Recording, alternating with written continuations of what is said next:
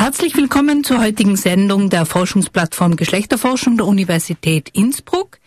Ich bin Marion Jarosch und arbeite als Koordinatorin bei dieser Forschungsplattform. Ich möchte euch heute über die fünfte, 35. Innsbrucker Gender Lecture berichten. Der Vortrag mit dem Titel Gertrude von Helfter und Teresa von Avila Körper und Subjektivität in der mystischen Erfahrung wurde von Teresa Forcade Sivilla gehalten. Durch den Abend hat Angelika Ritter-Krepel, Frauenreferentin und Aktivistin der Diözese Innsbruck, geführt. Herzlichen Dank an dieser Stelle für die kompetente Begleitung unserer Gender Lecture. Den Kommentar im Anschluss hielt Veronika Burz-Tropper vom Institut für Bibelwissenschaften und Historische Theologie der Universität Innsbruck. Zum Ablauf der heutigen Sendung. Zuerst äh, erzähle ich einiges von der Referentin, von Frau Teresa Focade Sevilla. Dann nach einigen einleitenden Worten von mir folgt ihr Vortrag auf Spanisch, gesprochen von Damaris Suarez Corralis. Herzlichen Dank auch an dieser Stelle für das Sprechen des Vortrages. Und im Anschluss stelle ich dann die Kommentatorin Veronika Burz-Tropper vor. Es folgt dann ihr Kommentar. Die Innsbrucker Gender Lectures werden von der interfakultären Forschungsplattform Geschlechterforschung in Kooperation mit Radio Freirad veranstaltet. Sie sind ein Diskussions- und Austauschforum, in dem Mitglieder der Forschungsplattform und GenderforscherInnen aus dem In- und Ausland in geschlechterkritischer Perspektive brisante Themen aufgreifen und theoretische Grundlagen diskutieren. Und unsere Vortragsreihe soll eben die Wissensvernetzung in- und ausländischer Universitäten und vor allem mit euch fördern. Teresa Focade Sivilla ist Fachärztin für innere Medizin, abgeschlossen an der State University of New York und Theologin. Sie studierte in Harvard, Harvard bei Elisabeth Schüssler Fiorenza. Das ist eine Mitbegründerin der feministischen Theologie Sie hat auch ein Doktorat in Public Health abgeschlossen an der Universität von Barcelona und ein Doktorat in Fundamentaltheologie.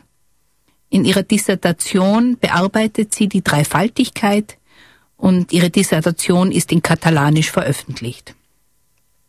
Seit 1997 gehört sie dem Orden der Begdinerinnen an, äh, im Bergkloster von San Benet de Montserrat.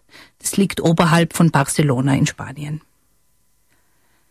Teresa Focade Sivilla ist in ihrer Heimat eine politische Aktivistin zur Selbstbestimmung und mehr Demokratisierung Kataloniens. Und es war ihr oder es ist ihr immer schon ein Anliegen, die Wissenschaft mit der Praxis zu verbinden. Sie war auch Mitorganisatorin der Frauensynode in Barcelona und bis vor kurzem Vorstandsmitglied der European Society for Women in Theologist Research.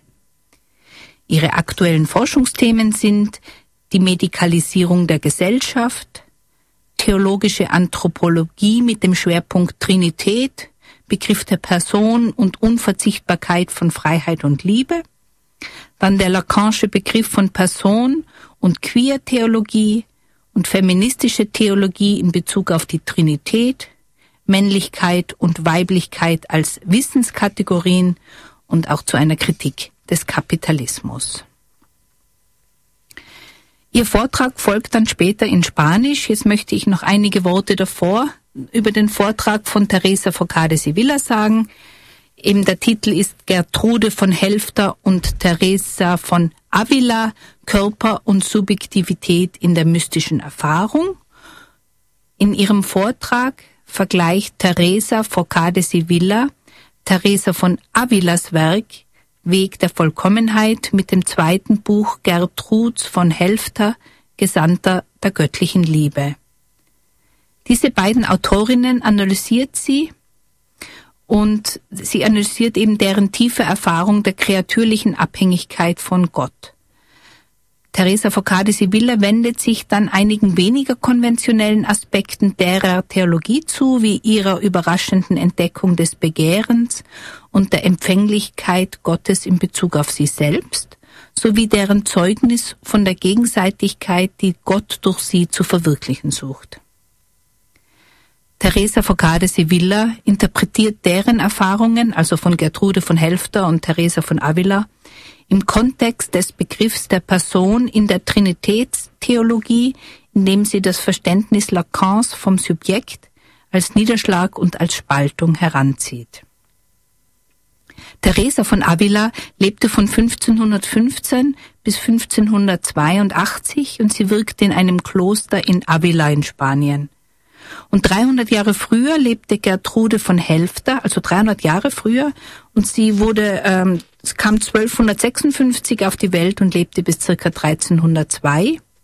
Gertrude von Helfter wirkte im Kloster von Helfter. Dies liegt in der Nähe des Geburtsortes von Martin Luther.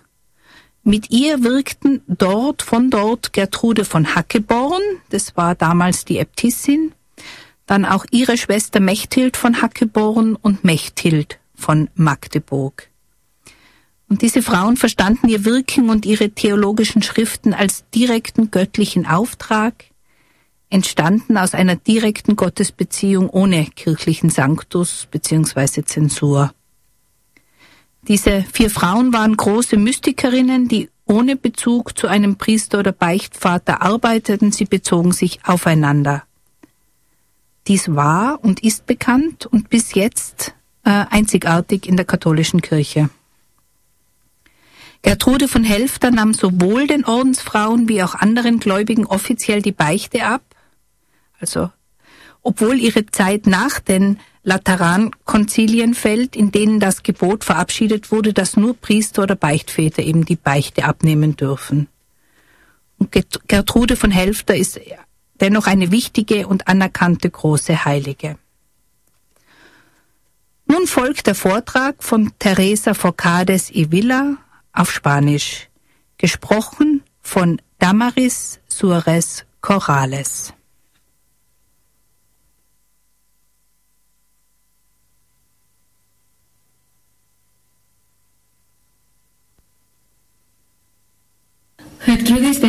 Teresa de Jesús, cuerpo y subjetividad en la experiencia mística. Teresa Forcades y Vila. Gertrudis y Teresa, conexiones históricas. Casi 300 años separan a la mística benedicta Gertrudis la Magna, 1256-1301, de Santa Teresa Gertrudis y el círculo de teólogas del monasterio de Helfta, entre las cuales destacan Matilde de Magdeburgo y Matilde de Hackermold, tras la extraordinaria influencia que ejercieron en vida, cayeron en un sorprendente y enigmático olvido. Fueron recuperadas en el ámbito hispano en plena contrarreforma, cuando, aprovechando el hecho de que el monasterio de Helfa estuviera situado a corta distancia de Eisleben, la ciudad natal de Martín Lutero, se puso de moda comparar a la gran teóloga benedictina con la figura del reformador, a fin de oponer la obediencia, la vida de celibato y comunidad y la espiritualidad litúrgica de ella a las herejías de él. Tanto el confesor de Santa Teresa, Domingo Báñez, quien firmó el Miel Obstat de la versión castellana de las obras de Gertrudis, como su segundo biógrafo, Diego de Yepes, acusan la influencia de la gran mística de Hefta por lo que respecta a la primacía de la humanidad de Cristo y de su misericordia.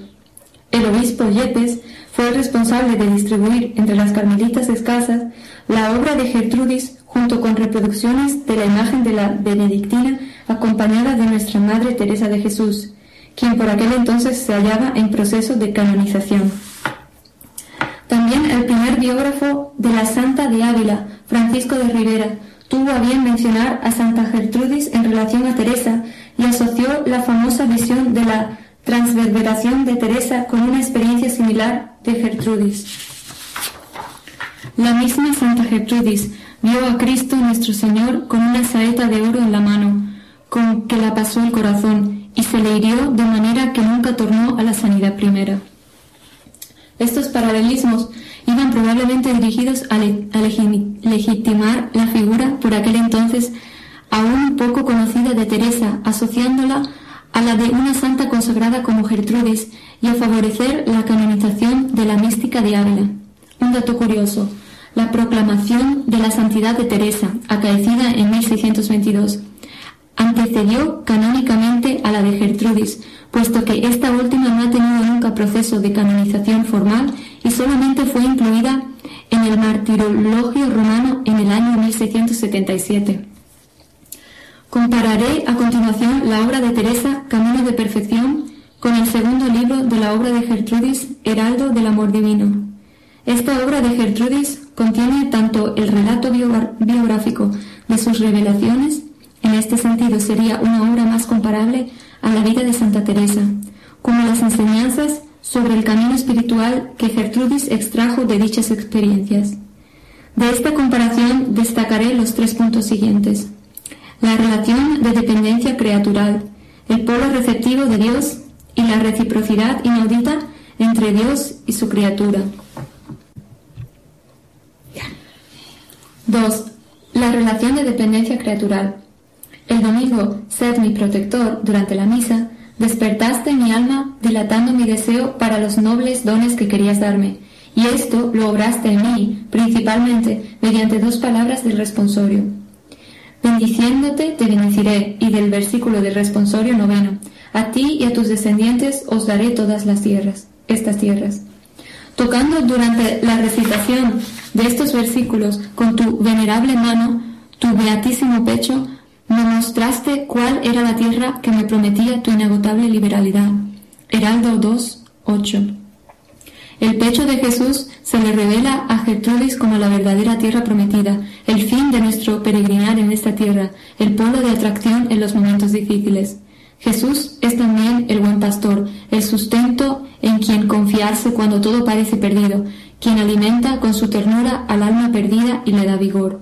Me diste en forma de una vara verde el fuerte temor con cuya ayuda, y sin que me, sin que me faltaran ni por un instante tus abrazos, pudiera guiar mis pasos sin peligro por cualquier terreno sin sendero, en el cual las pasiones humanas llevadas de sus caprichos acostumbran a, a extraviarse.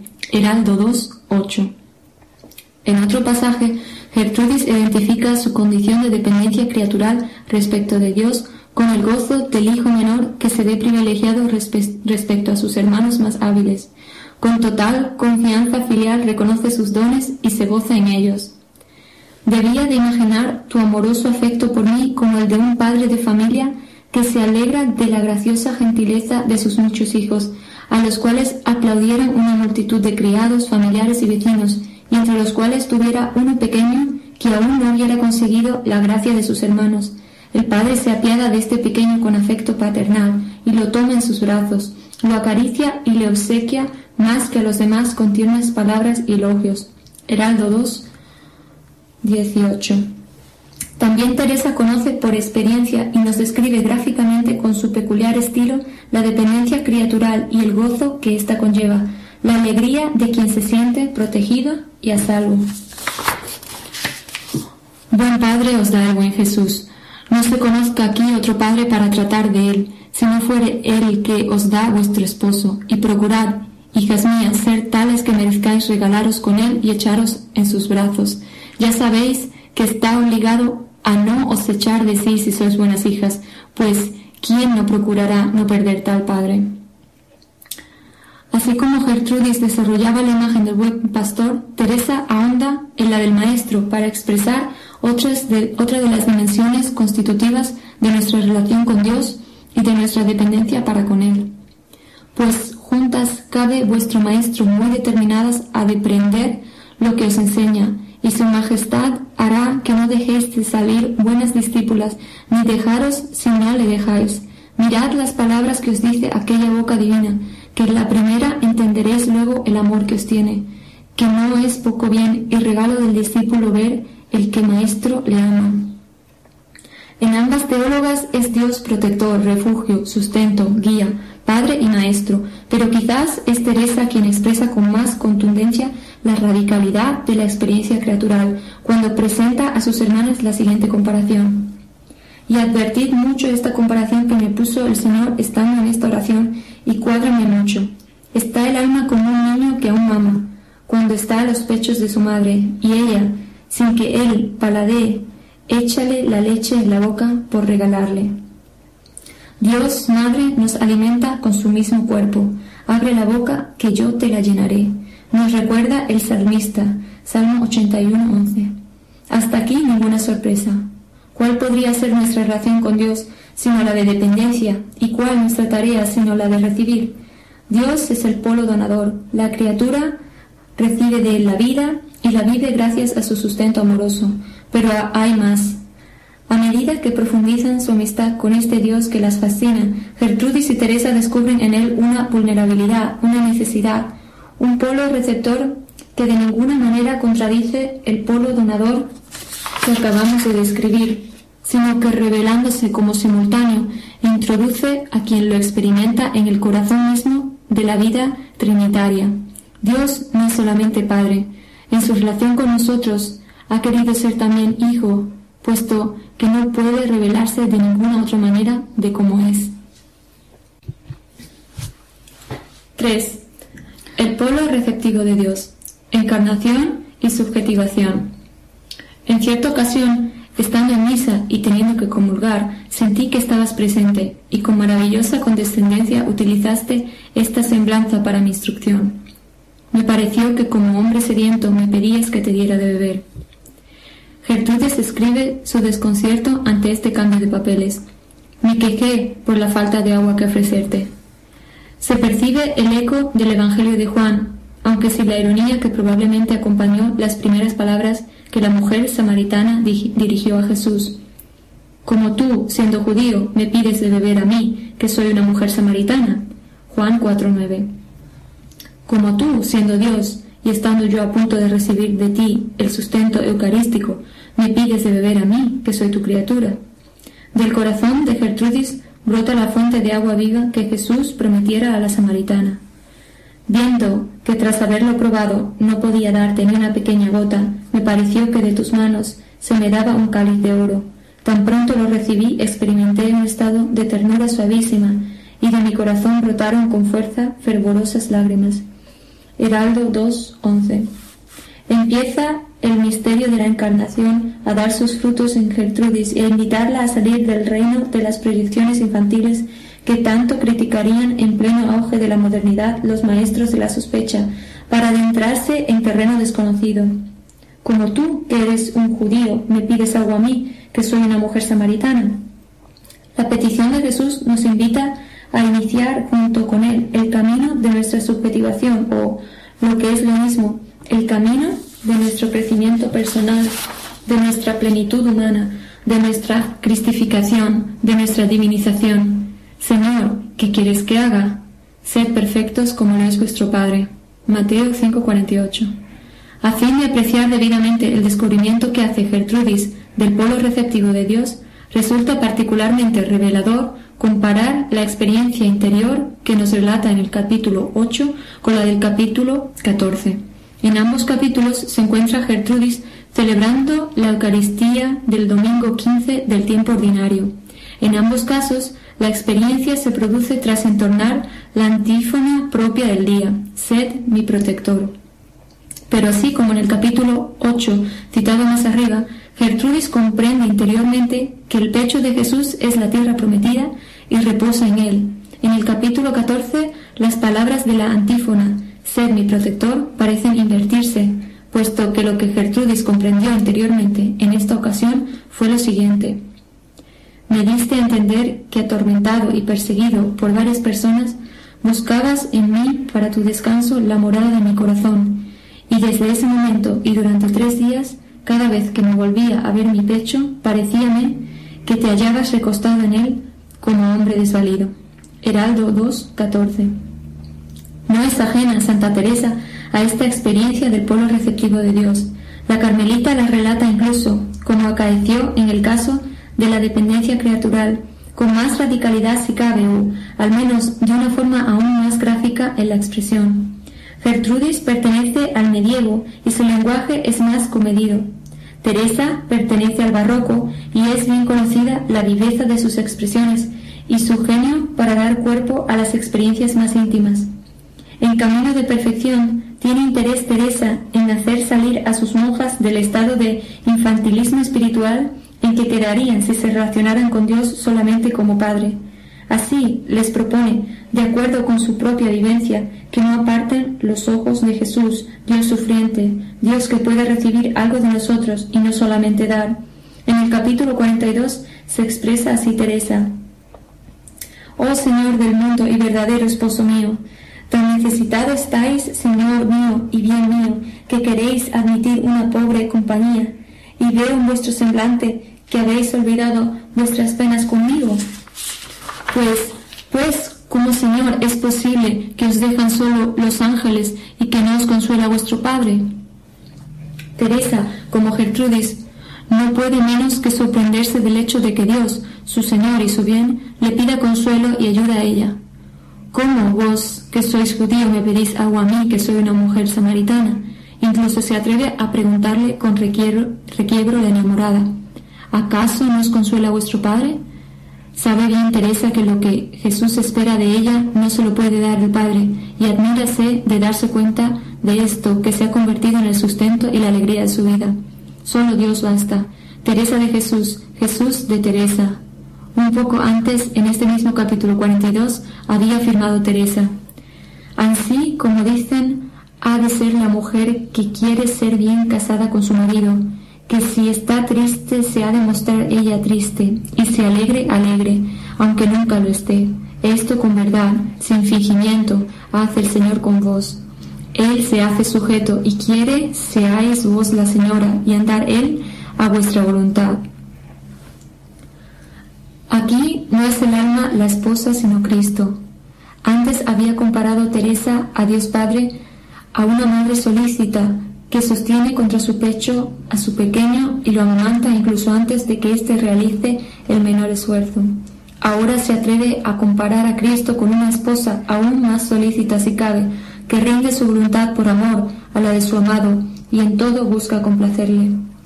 La experiencia del polo receptivo de Dios la realizan tanto Teresa como Gertrudis gracias a la encarnación, afirmación inverosímil de los cristianos. Dios tomó cuerpo, existió en el pecado y el tiempo no como un Dios menor, sino en toda su plenitud. Así, los límites que nos imponen nuestra espacialidad y nuestra temporalidad no pueden ser nunca impedimentos para realizar plenamente nuestro potencial de amar, sino que, concretados en el cuerpo, son su condición de posibilidad. Como el ave de Kant, la paloma está convencida que sin aire volaría más deprisa. 4. La, la reciprocidad inaudita entre Dios y su criatura. Repetidas veces he experimentado la mansedumbre y la suavidad de tu dulcísimo ósculo, en tal grado que algunas veces mientras me hallaba sentada ocupándome interiormente de ti y leyendo las horas canónicas o el oficio de difuntos, con frecuencia diez o más veces durante un mismo salmo, estampaste en mi boca un deliciosísimo ósculo, que excedía en suavidad a cualquier cosa perfumada y a cualquier bebida dulce, y observé además frecuentemente tu mirada llena de amor entrañable, y sentí tu abrazo en mi alma, y aunque estas cosas fueran maravillosamente suaves, confieso en verdad que nunca en ninguna de ellas experimenté afecto ni virtud comparable a aquella excelentísima mirada que he relatado. Por esta y otras mercedes, el efecto de las cuales sólo tú conoces, me ofreciste aquella suavidad que en la estancia suprema de la divinidad comunica una persona a la otra, con tan gran gozo que sobrepasa cualquier sentimiento humano. Heraldo 2.21. La mirada a la que se refiere Gertrudis es un intercambio de luz que percibió mirando a Jesús directamente a los ojos. Sentí que de tus ojos divinos entraba en los míos una luz suavísima que soy incapaz de calificar, de tal manera que sentía, según mi entendimiento, que toda mi sustancia no era otra cosa que aquel resplandor divino, que comunicó a mi alma la alegría del reposo sosegado. Heraldo 2.21. Dios y su criatura cara a cara, mirándose a los ojos, viviendo el misterio de amor de la misma Trinidad, la reciprocidad sin grietas con que se honran la una a la otra las personas divinas. Que todos sean uno como tú, Padre, en mí y yo en ti, que así ellos estén en nosotros. Reza Jesús antes de ofrecer su vida a cambio de la nuestra. Juan 17, 21.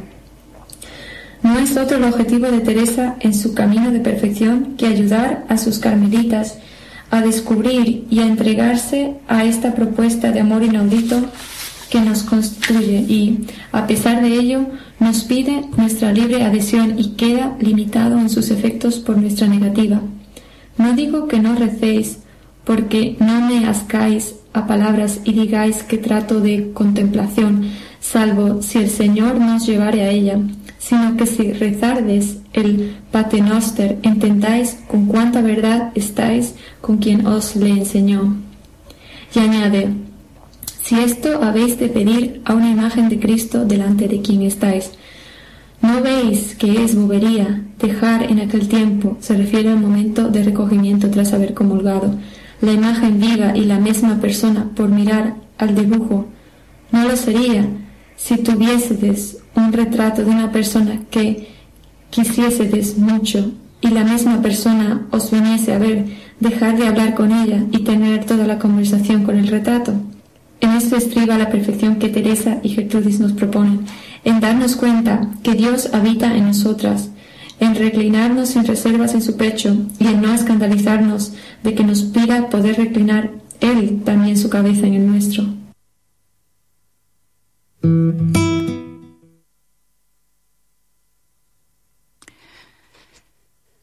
Teresa Focades y Villa, die Referentin, die zu Innsbrucker Gender Lecture geladen wurde, wurde auf ähm, Hinweis von Gertrude Ladner äh, eingeladen. Den Kommentar machte Veronika Burz-Tropper. Sie hatte katholische Fachtheologie und katholische Religionspädagogik an der katholisch Theologischen Fakultät der Universität Graz abgeschlossen. Sie war ein Jahr in Israel als Teilnehmerin am 32. Deutschen Theologischen Studienjahr Jerusalem an der Dormitio Abtei in Jerusalem. Sie machte ihr Doktoratsstudium an der Theologie an der Universität Wien. Ihre Dissertation Jesus Didaskalos Studien zu Jesus als Lehrer bei den Synoptikern und im Rahmen der antiken Kultur- und Sozialgeschichte. Sie bekam auch zwei Auszeichnungen dafür, den Award of Excellence 2011 des österreichischen Bundesministeriums für Wissenschaft und Forschung und auch den Dissertationspreis 2011 der Katholisch-Theologischen Fakultät in Wien. Sie arbeitete als Universitäts äh, Assistentin an der Universität Wien, der Johannes Gutenberg Universität in Mainz und seit März 2013 am Institut für Bibelwissenschaften und historische Theologie der Katholisch-Theologischen Fakultät der Universität Innsbruck. Ab 23.06.2014 ist sie Hertha Firnberg Stelleninhaberin am Institut für Bibelwissenschaft mit dem Projekt Gottesrede im Johannesevangelium. Ihre Forschungsschwerpunkte sind historischer Jesus, antike Kultur- und Sozialgeschichte, Johannesevangelium und Methodenfrage in der neutestamentlichen Exegese. Nun folgt Ihr Kommentar. Ihr Kommentar hat den Titel Paulus, auch ein Mystiker. Im Kommentar bringt Veronika Bootstropper eine weitere Perspektive zu Theresas historisch-systematischer ein. Sie tut dies aus dem Wissenschaftsbereich, in dem sie wirkt, das heißt aus dem Neutestamentlichen. Außerdem bringt sie als Frau hier einen Beitrag über einen Mann. Das hat zwei Gründe. Zum einen fällt es im Blick auf das Neue Testament schwer, etwas zu Frauen und Mystik zu finden. Mystische Erfahrungen von Frauen haben wir im Kanon des Neuen Testaments keine nennenswerten belegt.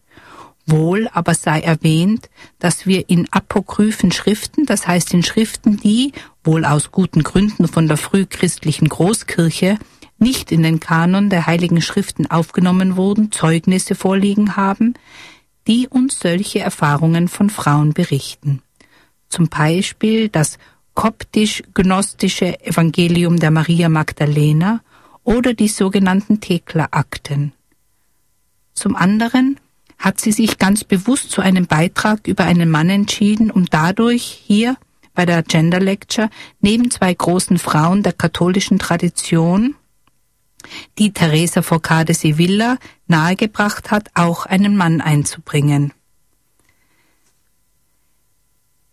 Theresa, äh, Veronika Butz-Tropper möchte in den nächsten zehn Minuten einen Blick auf den Völkerapostel Paulus werfen, auf denjenigen Mann also, dem wir wohl zu verdanken haben, dass das Christentum Weltreligion werden konnte. Dafür hat er im Übrigen auch mit vielen Frauen zusammengearbeitet, deren Arbeit Paulus sehr wertschätzte, wie beispielsweise das letzte Kapitel des Römerbriefes eindeutig zeigt. Aber das ist heute nicht das Thema. Herkömmlich verbinden wir mit Paulus wohl eher die Vorstellung vom Theologen oder Weltmissionar. Es hat aber durchaus seine Berechtigung, ihn auch als Mystiker zu bezeichnen. Inwiefern? Das möchte äh, Veronika Butz-Tropper nun in vier Schlaglichtern uns etwas näher beleuchten. Erstens. Paulus erinnert in seinen Briefen oft an drei Grundhaltungen. Glaube, Liebe und Hoffnung, die alle drei vom Heiligen Geist selbst geweckt werden. Nach Sicht des Paulus orientieren sich Christen und Christinnen nicht an religiösen Regeln und Gesetzen, sondern leben aus dem Einssein mit Christus. Deshalb ist eigentlich auch jeder Christ, jede Christin grundsätzlich Mystiker und Mystikerin. Das sind die Christgläubigen auch, wenn ihnen die übernatürlichen Antriebe, aus denen heraus gelebt wird, weithin nicht ins Bewusstsein treten. Zunächst einmal kann Paulus also in diesem Sinn als Mystiker verstanden werden. Er ist bestimmt von dem starken Bewusstsein, dass Gott und sein ihm auf und sein von ihm auferweckter Sohn in seinem täglichen Leben wirken. Zweitens, Paulus selbst verfügt auch in außergewöhnlich hohem Maß über die Gaben des Geistes. Er hat beispielsweise die Gabe der Zungenrede. Ich danke Gott, dass ich mehr als ihr alle in Zungen rede. In seinem Gebetsleben spürt Paulus, dass sich Gottes Geist der menschlichen Schwachheit annimmt und dafür eintritt mit einem großen Seufzen.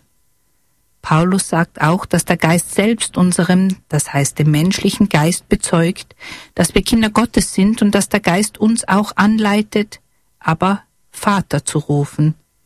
Die Christen sind der Tempel des Heiligen Geistes und ihnen ist als erstes Unterpfand des Heiles der Geist in ihre Herzen gegeben. Im sogenannten paulinischen Hohelied der Liebe im 1. Korinther 13 beschwört der Apostel die Gemeinde, die höchste aller Gnadengaben, die alle anderen übertrifft, die Liebe zu erbitten. Schließlich kennt er die Erfahrung der Frücht, Früchte des Heiligen Geistes. Liebe, Freude, Friede, Langmut, Freundlichkeit, Güte, Treue, Sanftmut und Selbstbeherrschung. Drittens. Bei Paulus finden sich aber auch Hinweise auf übernatürliche Offenbarungen, die den gewöhnlichen Bereich der persönlichen Erfahrung übersteigen. Da ist zunächst sein Berufungserlebnis, über das die Apostelgeschichte des Lukas ausführlich berichtet. Dreimal wird davon erzählt, von dem Paulus selbst aber nur sehr zurückhaltend spricht. Des Weiteren gibt es da eine geheimnisvolle Vision, von der Paulus im zweiten Korintherbrief erzählt, allerdings, so hat man den Eindruck, nur recht widerwillig. Zitat Trotzdem will ich jetzt von Erscheinungen und Offenbarungen sprechen, die mir der Herr geschenkt hat. Ich kenne jemand, einen Diener Christi, der vor 14 Jahren bis in den dritten Himmel entrückt wurde. Ich weiß allerdings nicht, ob es mit dem Leib oder ohne den Leib geschah, nur Gott weiß es. Und ich weiß, dass dieser Mensch in das Paradies entrückt wurde. Ob es mit dem Leib oder ohne den Leib geschah, weiß ich nicht. Nur Gott weiß es. Er hörte unsagbare Worte, die ein Mensch nicht aussprechen kann. Nur eine Auffälligkeit genauer erwähnt, Paulus spricht von sich distanziert in der dritten Person. Gerade mit dieser Vision, von der wir inhaltlich lediglich erfahren, dass Paulus im höchsten Himmel in Paris etwas geschaut hat, werden oft die außerordentlichen Erfahrungen in Verbindung gebracht, die den großen Mystikerinnen der christlichen Geschichte zuteilt wurden. Auch die dem diesen Visionsbericht folgende Gebetserfahrung, die Paulus schildert, hat einen ganz besonderen Charakter. Wir erfahren von einer Audition. Der Apostel schreibt, Zitat, damit ich mich wegen der einzigartigen Offenbarungen nicht überhebe, wurde mir ein Stachel ins Fleisch gestoßen, ein Bote Satans, der mich mit Fäusten schlagen soll, damit ich mich nicht überhebe. Dreimal habe ich den Herrn angefleht, dass dieser Bote Satans von mir ablasse, er aber antwortete mir, meine Gnade genügt dir, denn sie erweist ihre Kraft in der Schwachheit. Viel lieber also will ich mich meiner Schwachheit rühmen, damit die Kraft Christi auf mich herabkommt. Viertens. Von diesen kurzen Ausführungen her können wir also festhalten, Paulus ist von einem mystischen Leben erfüllt. Die innere Beziehung zu Gott und seinem Sohn ist etwas Unaussprechliches, das sich von seiner Natur her nur schwer in Sprache fassen lässt. Diese Beziehung jedenfalls ist ihm die Quelle seines apostolischen Wirkens, das er in Leidenschaft ausführt. Sie ist Quelle seiner Theologie und seiner Liebe zu seinen Schwestern und Brüdern. Man muss aber auch dazu sagen, dass Paulus weder ein Träumer noch weltfremd war. Sein ganzes Leben lang arbeitete er eigenhändig, um seinen Unterhalt zu verdienen. Er war ein großartiger Organisator, Reise und Kollekte. Er trug die Argumente für seine Überzeugung vor allem in seinen Briefen eindrucksvoll vor, auch wenn uns heute seine Argumentationsweise etwas seltsam vorkommen mag. Paulus kennzeichnet auch eine hohe Sensibilität. Er äußert gegenüber den von ihm gegründeten Gemeinden immer wieder Empfindungen seiner Zuneigung, die mitunter elterliche bzw. freundschaftliche Züge annehmen. Veronika Burz-Tropper schließt ihren Kommentarbeitrag mit einem Zitat. Paulus ist ein außergewöhnlicher Mensch, der uns bestätigt, dass ein echter Mystiker oder eine echte Mystikerin, Ergänzung von Veronika Burz-Tropper, die Vollform eines ganz und gar humanen Menschen ist. Er kann die Fülle seines Menschseins entfalten, weil er ganz und gar aus dem Geist Gottes lebt. Hiermit beende ich den Bericht von der Innsbrucker Gender Lecture mit äh, Teresa, Veronik, äh, Teresa Forcades Evilla. Es sind dermaßen viele Menschen und Interessierte gekommen, dass wir von dem Seminarraum in den Hörsaal wechseln mussten. Es freute mich sehr, so viele neue Gesichter zu sehen. Und der Applaus am Ende der Innsbrucker Gender Lecture war wirklich lang und eindeutig. Danke vielmals. Bis zur nächsten Innsbrucker Gender Lecture.